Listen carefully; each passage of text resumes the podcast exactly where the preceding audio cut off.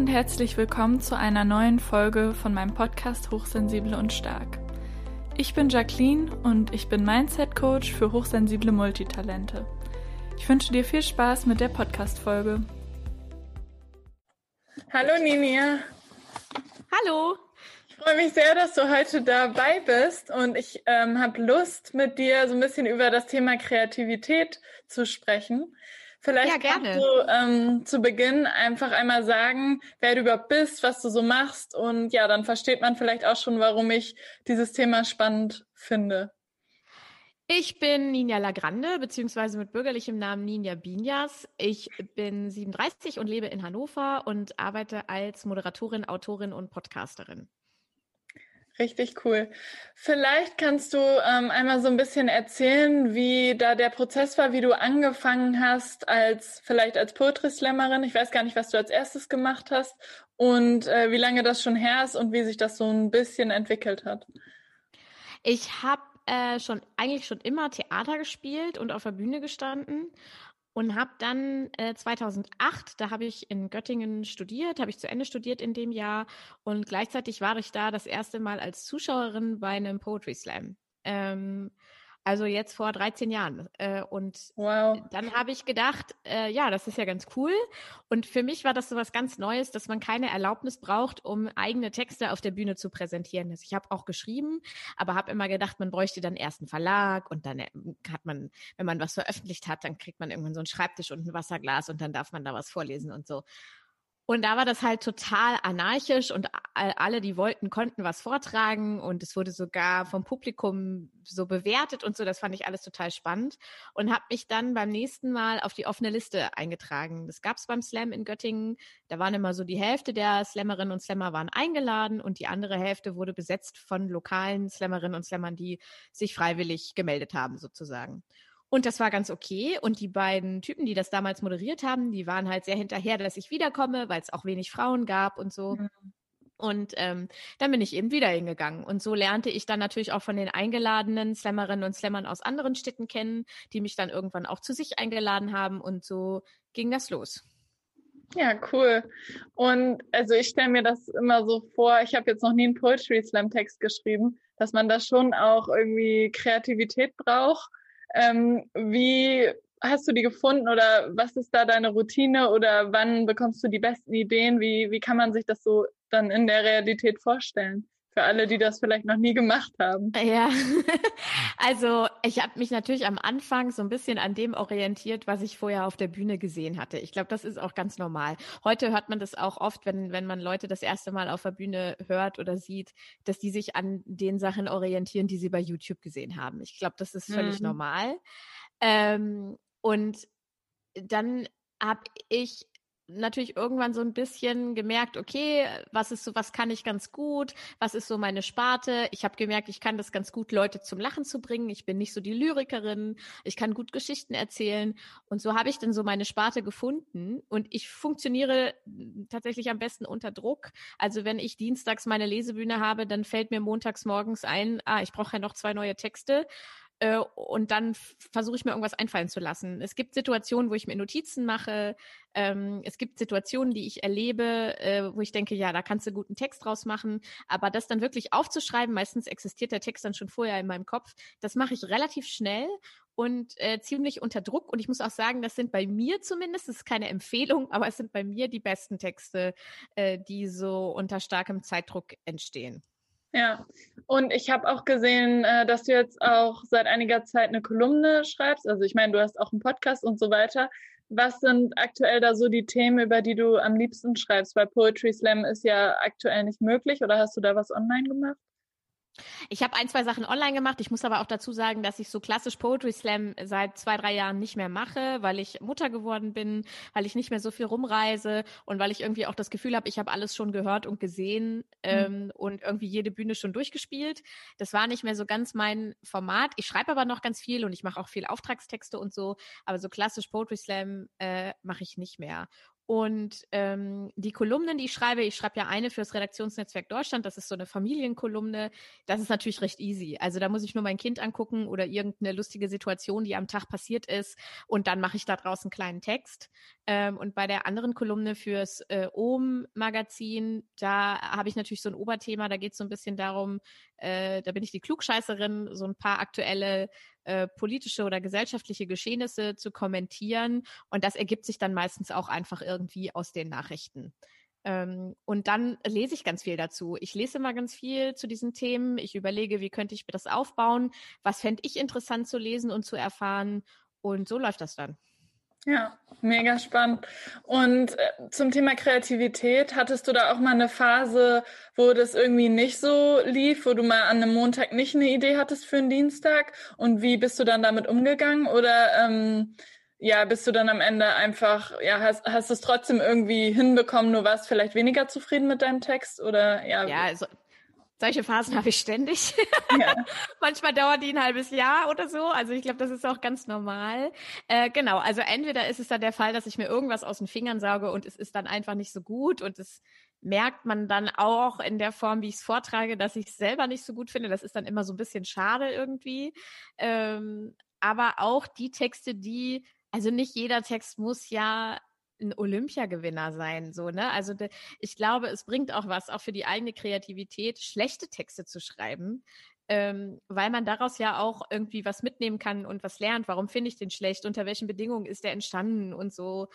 Und wenn mir so gar nichts einfällt und ich aber dringend was abliefern muss, ähm, dann bediene ich mich so Werkzeugen wie irgendwelchen ähm, Schreibübungen oder sowas. Also, dass ich dann versuche, so ein bisschen da reinzukommen. Was ich auch gerne mache, ist, meinen Arbeitsplatz zu verlassen.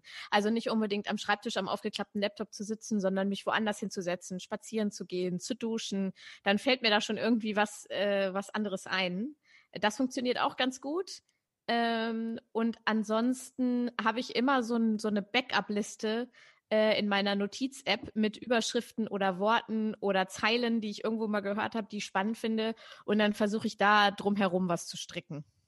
Ja, ja, ich finde, das ist ein richtig guter Tipp. Also das mit dem Rausgehen, Spazierengehen und so, das versuche ich auch zu machen, wenn mir nichts einfällt. Aber ähm, immer mal die Themen zu sammeln, das mache ich nur so im, im entferntesten. Ähm, das ist, glaube ich, ein super Tipp für alle, die so ein bisschen Angst vor, vor der Kreativitätlosigkeit genau. oder wie man das nennen möchte, haben. Und hattest du auch mal eine Phase, wo du wirklich gemerkt hast, dass, dass du irgendwelche Glaubenssätze hattest oder wo du gedacht hast, ich habe so einen inneren Schweinehund, da geht gerade nicht so viel?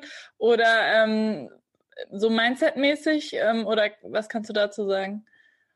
Also du meinst, dass ich so einfach mich komplett nicht aufraffen kann oder mir gar nichts einfallen will? Genau, oder auch so Glaubenssätze, wo du gemerkt hast, ach, ich habe gedacht, wenn ich zum Beispiel nur sechs Stunden geschlafen habe, dann kann ich nicht kreativ sein, aber das ist ja gar nicht so. Also so Sätze, irgendwie Dinge, die man glaubt, wo man irgendeine Überzeugung hat, wegen der Gesellschaft, wegen einem selber, was man von seinen Eltern übernommen hat, wo man später merkt, das ist gar nicht so. Oder auch zum Beispiel, das haben, glaube ich, auch viele am Anfang so, ja, mit Kreativität oder mit, mit solchen Sachen kann man vielleicht nicht so viel Geld verdienen, was ja gar nicht stimmt. Ähm, ja. Ähm, ja, also was ich natürlich hatte, war so diese Traumvorstellung von der Schriftstellerin, die abends mit einem Glas Wein da sitzt. und äh, dann, dann fließt das schon und dann fällt einem ganz viel ein. Und äh, dann habe ich irgendwann gemerkt, dass erstens Alkohol nicht so geil ist äh, für mich zum Schreiben, weil ich dann einfach danach überhaupt nicht mehr verstehe, was ich da eigentlich äh, damit aussagen wollte. Und ich bin eigentlich, also ich bin eine Person, die morgens einfach besser funktioniert. Wenn ich abends schreibe, dann wird das meistens so total völlig überdramatisch und melancholisch und traurig, was auch mal ganz schön ist. Also wenn ich jetzt, wenn ich jetzt will, dass ich einen wirklich sehr traurigen, dramatischen Text schreibe, dann würde ich mich vielleicht abends wieder hinsetzen. Aber so funktioniert es für mich einfach morgens und vormittags besser, wenn ich einen konkreten Auftrag erfüllen möchte oder einen konkreten Text zu einem bestimmten Thema schreiben möchte. Ähm, und ja, das war so einer der, der, der Glaubenssätze, die, die ich irgendwie überwerfen musste. Und dann auch so dieser Gedanke, man muss ganz viel, hm, also man muss ganz viel so durch die Gegend schweifen und, und ganz viele Filme gucken und lesen und ja, so dieses dieser Müßiggang, den man braucht, um gleichzeitig kreativ zu sein, ähm, das ist für mich, zumindest für mich, nicht wahr, weil ich tatsächlich, also ich bin ein super strukturierter Mensch und für mich ist es einfacher, nach einer Struktur zu arbeiten und zu wissen, heute habe ich von neun bis zwölf Uhr Zeit, das und das zu schreiben und dann mache ich das auch. Und dann funktioniert es irgendwie auch mit der Kreativität. Und wenn es dann mal nicht funktioniert, dann muss man mutig genug sein zu sagen, ich lege es jetzt beiseite, aber ich fange jetzt nicht irgendwie an, mich da reinzusteigern oder so. Ja, ja. aber das, das habe ich auch über die Jahre irgendwie ähm, gelernt. Ja, aber das ist schön, dass du das nochmal sagst, weil so Klischees oder Vorstellungen hat man ja immer noch auch so, dass man besonders intellektuell sein muss, um zu schreiben. Also damit meine ich, dass dieses Klischee zu erfüllen, bestimmte, ja, nur hochtrabende Literatur zu lesen oder so, so sowas habe ich immer gedacht und das stimmt ja auch absolut nicht. Nee, ähm, und das geht mir auch richtig auf die Nerven. ähm, und ich weiß ganz genau, was du meinst. Ich habe das auch früher immer so teilweise im Backstage bei irgendwelchen Poetry Slams oder so, wenn die Leute dann angefangen haben, äh, über krasse Leute zu reden, die angeblich irgendwas geschrieben haben. Ähm, und ich hatte das, ich meine, ich hatte Deutsch EK und ich habe Germanistik studiert und ich habe trotzdem nicht alles von diesem ganzen Scheiß gelesen. Und saß dann manchmal so daneben und dachte, ah ja, Adorno, okay. also ich kenne den natürlich und so, ja, aber ich äh, war, das war einfach nicht mein Hobby, mich dann noch übers Studium hinaus krass mit zu beschäftigen. Und dann habe ich, dann glaubt man tatsächlich für eine Weile, man müsste so sein und man müsste die alle erst kennen und alle erst auswendig können, um überhaupt sich selbst die Erlaubnis zu geben, zu schreiben. Und das ist einfach völliger Bullshit. Ja, voll. Ich habe hab auch, ähm, ich habe auch französische Literatur unter anderem studiert, also in meinem Französischstudium und habe dann auch erst später verstanden, dass das ja so ein Kanon ist von ausgewählten Leuten, die auch nicht das Nonplusultra sind, nur wo man sich irgendwann mal geeinigt hat, das sind jetzt Männer, hauptsächlich auch Männer, ne? Nicht Leute. Ja, genau, ja. naja, weiße alte Männer, könnte ja. man auch sagen. Das sind jetzt hier die, die wichtigen Leute. Und dann merkt man auch immer mal wieder selber, man liest irgendwas anderes, was da überhaupt nicht reinpasst und findet das selber richtig, richtig gut. Das war bei mir auch so ein Prozess. Dann wollte ich noch fragen, was würdest du denn sagen, ähm, was du hast es ja vorhin schon so ein bisschen angerissen, was deine größten Inspirationsquellen sind, äh, neben, neben deinem Kind vielleicht.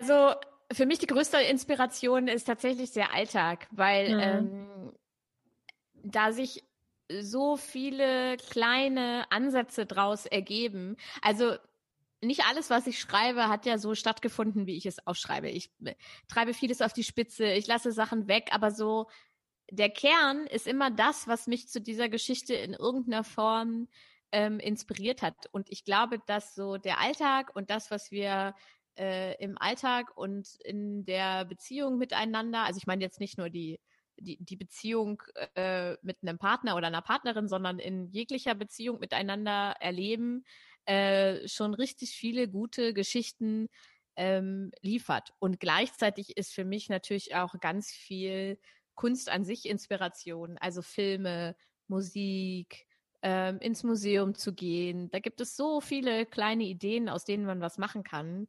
Ähm, ja, also da, das, das ist so das, wo ich sehr viel draus ziehe. Ja, hattest du auch mal, ähm, das habe ich nämlich früher auch mal gedacht, dass es ja quasi alles schon gibt.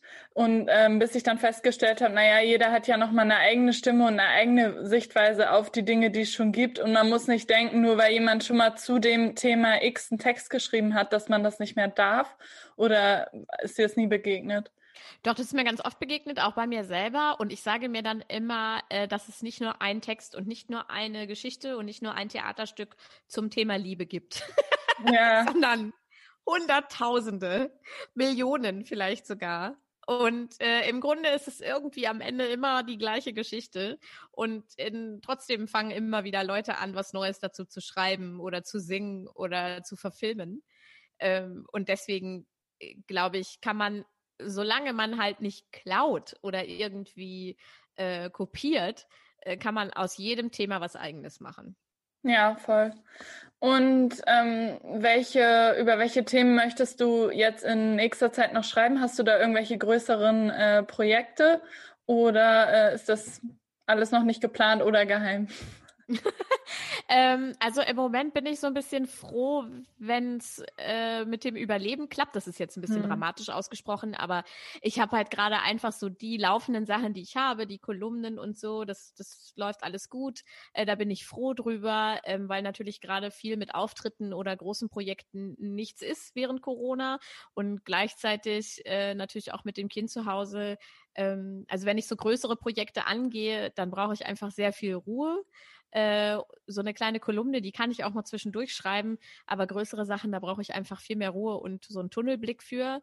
Ähm, und ich habe aber eigentlich äh, noch so ein paar Sachen in der Hinterhand, die ich gerne angehen würde, aber ich glaube, die brauchen einfach noch ein bisschen Zeit und das sind alles so Sachen, die noch so völlig in der Luft hängen, wo ich noch nicht weiß, in welche Richtung äh, das gehen wird.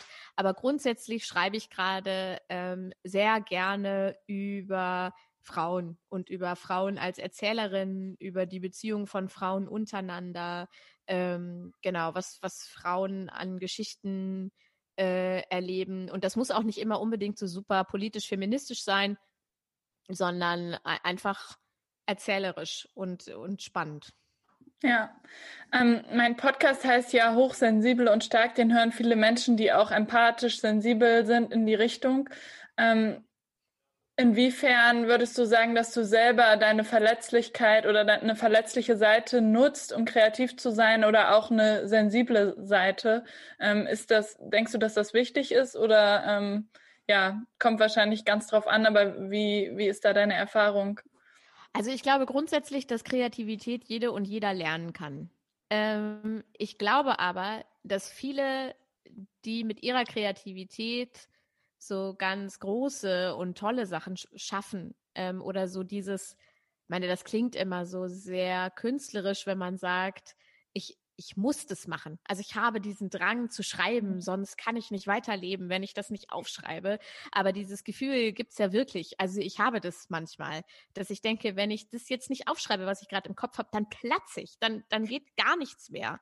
Und ich glaube, dass man, äh, dass man dieses Gefühl schon eher hat, wenn man besonders empathisch oder sensibel ist. Ich glaube auch, dass man, also mir fallen das habe ich auch schon öfter gemerkt, mir fallen halt einfach auch wesentlich mehr kleine Details auf an anderen Menschen, wie, wie die sich bewegen, was sie vielleicht auch gerade fühlen, äh, wie die gucken oder so.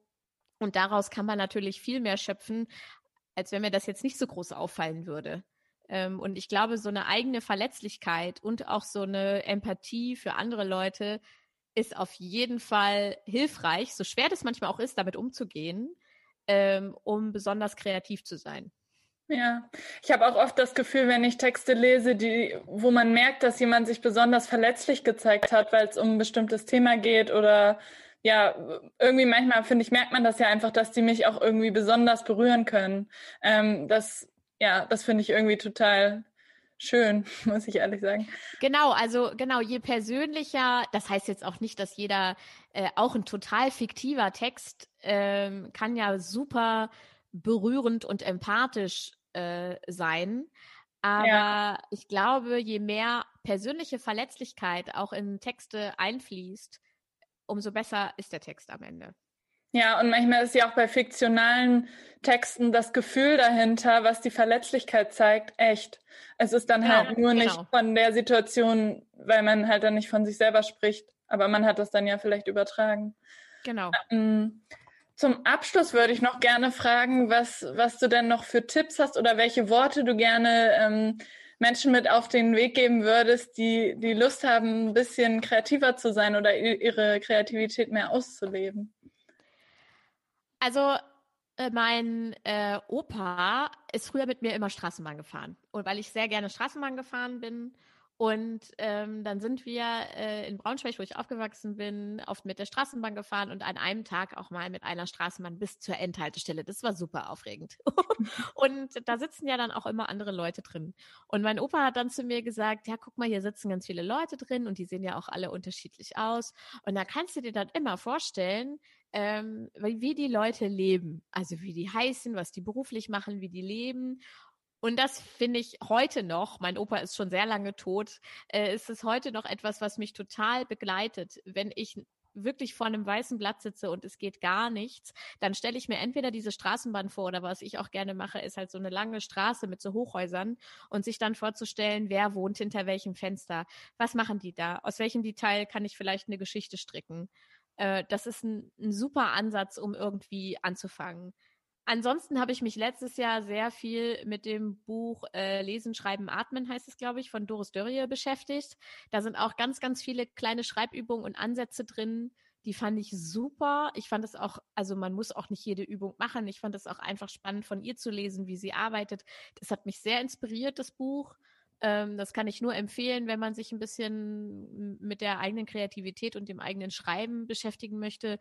Und ansonsten aufsaugen und aufschreiben. Also es gibt, ich bin wirklich schon so oft nachts aufgestanden oder habe nochmal das Handy zur Hand genommen, um ganz schnell in die Notiz-App irgendwas reinzutippen. Und ich würde sagen, bei 50 Prozent der Sachen, die ich mir da aufschreibe, weiß ich am nächsten Tag nicht mehr, was der Gedanke war.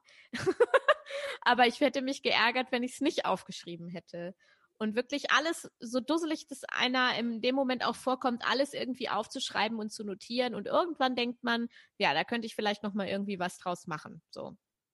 Ja. Ja. Vielen Dank. Wenn jetzt äh, Zuhörerinnen oder Zuhörer Lust haben, dir zu folgen oder nachzuschauen, wo du noch überall aktiv bist, was, was kannst du da empfehlen?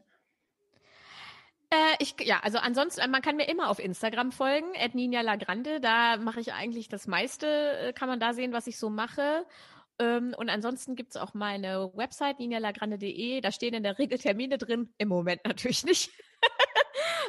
die, wo ich irgendwie live auftrete oder auftauche.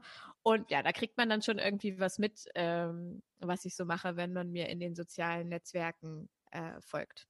Ich habe gesehen, dass du auch noch ein Newsletter hast auf deiner Website. Ist der ja. noch aktuell? Weil ich habe ja, den abonniert und ich das nie was bekommen. ich habe da im ersten Lockdown mit angefangen, weil mir so langweilig war. Da habe ich gedacht, jetzt ist soweit, jetzt mache ich ein Newsletter, äh, so wie andere Leute dann mit einem Podcast angefangen haben. Und ich hatte ja schon einen. dann habe ich halt mit einem Newsletter angefangen. Und es steht hier wirklich neben meinem Laptop, ich habe immer so eine schriftliche, handschriftliche To-Do-Liste. Und da steht als zweiter Punkt Newsletter schreiben, Ausrufezeichen. Weil ich eigentlich mal wieder eine neue Ausgabe schreiben wollte, weil ich so dachte, oh, wie furchtbar ist das, das ist so typisch. Ich habe zwei Ausgaben geschrieben und danach war schon wieder Schluss. Also ich hoffe, da kommt auf jeden Fall noch was. Cool. Ich verlinke die Sachen auf jeden Fall alle in der Infobox und wenn man sich für den Newsletter anmeldet, ist es ja auf jeden Fall extra spannend. Ähm, ansonsten, ja. ansonsten, ähm, ja, danke ich dir von Herzen, dass du dir heute in dieser wirren Zeit äh, die Zeit genommen hast, um zu Gast zu sein in meinem Podcast. Und, Sehr ja, gerne. Ich danke dir von Herzen fürs Zuhören und würde mich sehr über deine Unterstützung freuen, indem du meinen Podcast abonnierst auf YouTube und oder auf Spotify und indem du mir auf iTunes eine 5-Sterne-Bewertung gibst. Ansonsten gerne bis zum nächsten Mal. Tschüss!